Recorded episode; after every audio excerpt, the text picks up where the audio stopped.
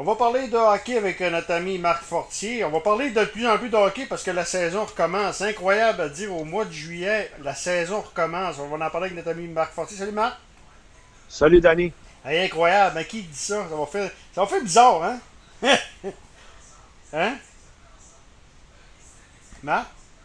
Euh, je pense. Oui. Ça va faire bizarre, hein? Oui, ben, je pense que c'est sûr, Danny, que pour les, euh, pour les joueurs là, d'arriver comme ça en plein milieu de l'été, euh, de, de, finir une saison, euh, je ne sais pas comment va être la motivation, comment ça va se passer, et puis avec tous les, les règlements de distanciation, puis qu'il va falloir faire attention à tout, ça, ça va être un peu bizarre, je l'avoue, et même peut-être pour les amateurs, c'est sûr que le monde, on s'ennuie tous du hockey, là. Hmm. Mais euh, rendu au mois de juillet, euh, c'est pas la, la, meilleure période, c'est sûr, ça va faire drôle. ça va faire drôle, puis en plus de ça, il risque d'avoir des matchs à midi. Parce qu'il va y avoir des matchs, euh, tu vois-tu le mardi midi, des matchs à midi, tu sais, du Canadien? ça va faire bizarre, là. Non, ça va faire ça. Honnêtement, là, on dirait que ça vient ça vient enlever un peu la crédibilité là, de, la Ligue. Là. C'est, quasiment si tu faisais des un tournoi amateur. C'est quasiment ça. Mais regarde, on sait, hein, c'est une question, je pense, monétaire. Ah euh, on, veut essayer de, minimiser les pertes euh, du côté de la Ligue nationale et euh, de l'Association des joueurs également. Alors, c'est une question purement monétaire et il faut vivre avec ces décisions-là. Marc, mais il y a eu toute qu'une nouvelle. Il y a eu deux bonnes nouvelles. C'est-à-dire, la première, la première bonne nouvelle, c'est la, c'est la euh, le retour de la convention collective. on, a prolongé la, convention collective. C'est pour ça que ça a tardé. Mais la, meilleure nouvelle, moi, je trouve que comme amateur de hockey, ça fait, fait longtemps qu'on n'a pas eu une bonne nouvelle de même. Le retour des, des joueurs de la Ligue nationale aux Olympiques. Ça, c'est une bonne nouvelle. C'est probablement ah, la meilleure nouvelle depuis, euh, depuis plusieurs années là, dans le hockey. Là. Absolument, absolument. Écoute, là, les Olympiques, on se le cachera pas, c'est l'événement le plus prestigieux sur la Terre. Mm. Euh, alors, ben, c'est sûr et certain là, que d'avoir euh, euh, une discipline aussi populaire que le hockey, ne pas avoir les meilleurs joueurs qui compétitionnent pour la médaille d'or olympique, ça, ça faisait un trou un peu. C'était quasiment dommage.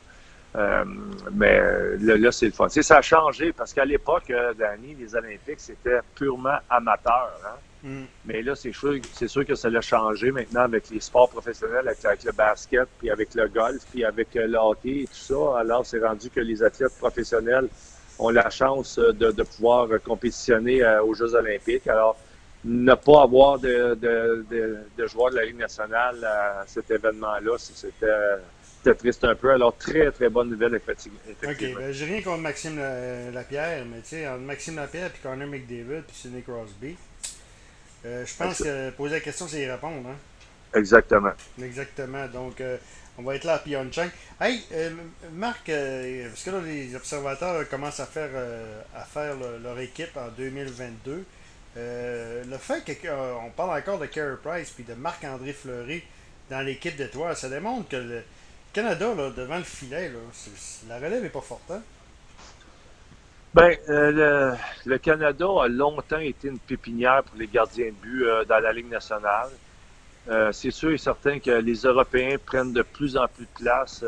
très bon programme de développement, autant pour les joueurs que pour les gardiens en Europe, en Russie maintenant, les Finlandais, les Suédois, les Tchèques. Alors, c'est sûr et certain que ça vient, euh, euh, ça vient un peu euh, enlever là, de, de, de, notre puissance qu'on avait dans, dans, les buts. Mais écoute, on parle quand même, là, quand on parle de Fleury puis Price, c'est quand même deux bons gardiens de but. Là. si on sort avec ces deux gardiens de but-là, on, est pas mal pris. Alors, mais c'est sûr et certain que notre relève est peut-être moins prometteuse qu'il y a plusieurs années. Mais là, tu n'as pas de gardien de but dominant, de, des gars de 24-25 ans. Là. Fleury va avoir quoi 37, 38, même Price va avoir 35 aux, Olympiques. Tu sais, il n'y a pas de problème. Sauf que, quelque part, euh, ça, ça, démontre la relève n'est pas là. Carter Hart, ben, est-ce qu'il est si bon que ça? Euh, C'est peut-être parce qu'il joue à Philadelphie, puis ça fait tellement longtemps qu'on va avoir un gardien à Philadelphie, que, puis il a connu une année pas pire, peut-être que, c'est ça aussi. Là. Oui, mais Danny, quand tu regardes ça, là, honnêtement, quand on regarde ça, est-ce qu'on peut dire maintenant qu'on a encore des gardiens de but dominants dans la Ligue nationale? Non. Des, gardiens là, à la brodeur, à la praterie 3, puis euh, des hachèques, les affaires-là. Maintenant, là, c'est des gardiens de but qui font partie de l'équation et non pas des, des gardiens de but qui font à eux seuls la différence. Là. Alors, euh, c'est, euh, il y a des bons gardiens de but, mais il n'y a plus des gardiens de but exceptionnels qui allaient voler des matchs et qui étaient capables euh, d'amener leur équipe jusqu'à, jusqu'à la Coupe Stanley. Alors, c'est la réalité d'aujourd'hui. Le hockey a évolué, Danny, autant chez les joueurs que chez les gardiens. Le jeu est plus rapide, le jeu est plus excitant, et puis les gardiens de but sont moins dominants. Et puis, ça donne quand même un bon produit sur la glace. OK. Marc, je veux te, je veux te laisser sans te parler de ce qui est arrivé, une tragédie chez les euh, ben, la grande famille des Saguenayens de Serge Dubois, qui est décédé. Euh, Serge Dubois, qui a joué avec les Saguenayens, hein? Euh, oui, Serge, dans le fond, moi, j'étais un gars natif de Windsor dans les cantons de l'Est. Serge, est, Serge est un gars de Windsor. dans les années, je pense, l'année 78, 77, 78 ou 78, 79, il, il, il, avait joué avec les Saguenayens. Un joueur très rapide, mais surtout un, un moyen bon gars. Moi, c'était un, un, idole de jeunesse pour moi. C'est un gars qui m'a euh, inspiré à, aller dans le hockey parce qu'on a quand même huit ans de différence. Et puis, euh, quand j'étais jeune, moi, à tombe, puis oui, ces choses-là, ben c'est un joueur que, que vraiment là, que, que j'idolais. Alors, c'est sûr, euh, c'est une grosse, grosse perte pour la communauté de Windsor. Euh, de perdre une bonne personne, un bon citoyen et un bon ami. Et puis, euh, c'est triste là, quand on voit des, des gars partir aussi jeunes que, que l'âge de 62 ans. Effectivement. Euh, Marc, on se reparle bientôt. Ça me fait plaisir, Danny. Demi-Marc Fortier.